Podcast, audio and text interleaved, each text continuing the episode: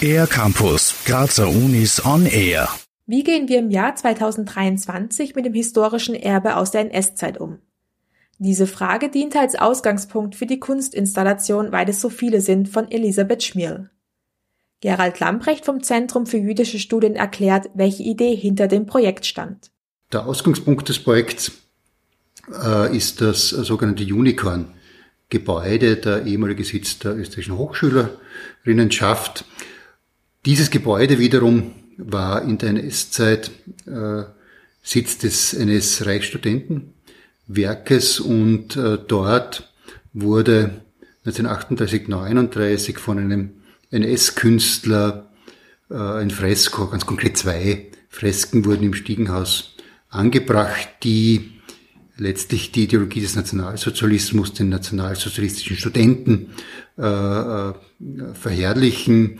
Nach 1945 wollte man auch an der Universität Graz den Mantel des Schweigens über die Zeit legen. Wie schildert der Zeithistoriker?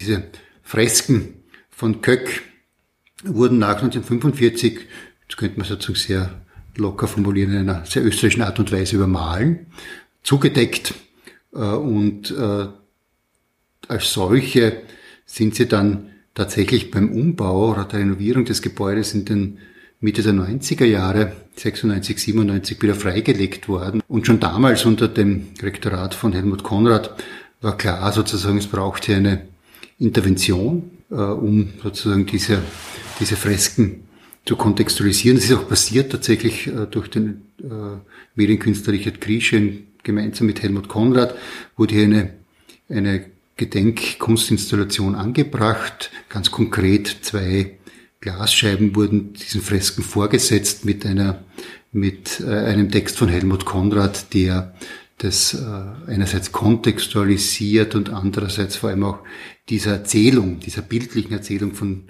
Köck etwas entgegensetzt. Umbauarbeiten am Gebäude haben nun jene Fresken wieder in ein neues Licht gerückt. Es zeigte sich, dass es eine erneute Auseinandersetzung mit der Vergangenheit braucht.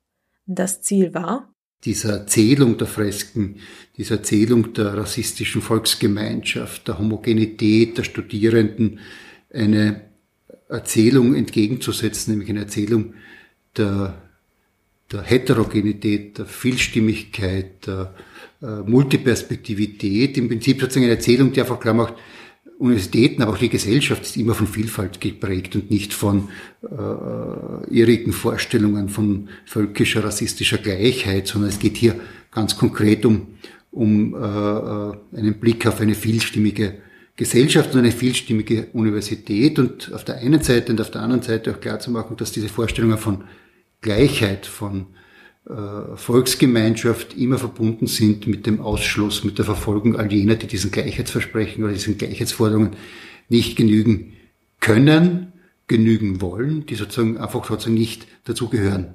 Im Rahmen zweier Lehrveranstaltungen wurden dann nicht nur jüdische Opferbiografien recherchiert, sondern auch Personen mit Fluchterfahrungen aus der Gegenwart befragt. Auf Basis dieser Arbeiten entstand neben den NS-Fresken das Werk Weil es so viele sind. Pluralität und Vielfalt statt homogener NS-Volksgemeinschaft. Und diese Fragen, die ganz stark kreisen um, um die Frage, was ist eine adäquate Erinnerung im, im, im, im 21. Jahrhundert, wie schaut es sozusagen mit postkolonialen äh, Gesellschaften, postmigrantischen Gesellschaften aus, sozusagen, wie ist hier sozusagen Erinnerungskultur neu zu denken, das ist, zeigt einfach, das, da ist das, das Projekt im Prinzip, wenn man so will, Zwischenstation. Und das wird einfach weitergehen und es gibt unterschiedliche Überlegungen, wie wir, wie wir sozusagen das, was uns weiter beschäftigt, welche Fragen uns auch umtreiben, dann auch in weitere Projekte einfließen lassen. Gerade das ist das Spannende an Geschichte. Sie ist nicht abgeschlossen, sondern wird ständig neu verhandelt. Für den R-Campus der Grazer Universitäten Chiara Kirschen.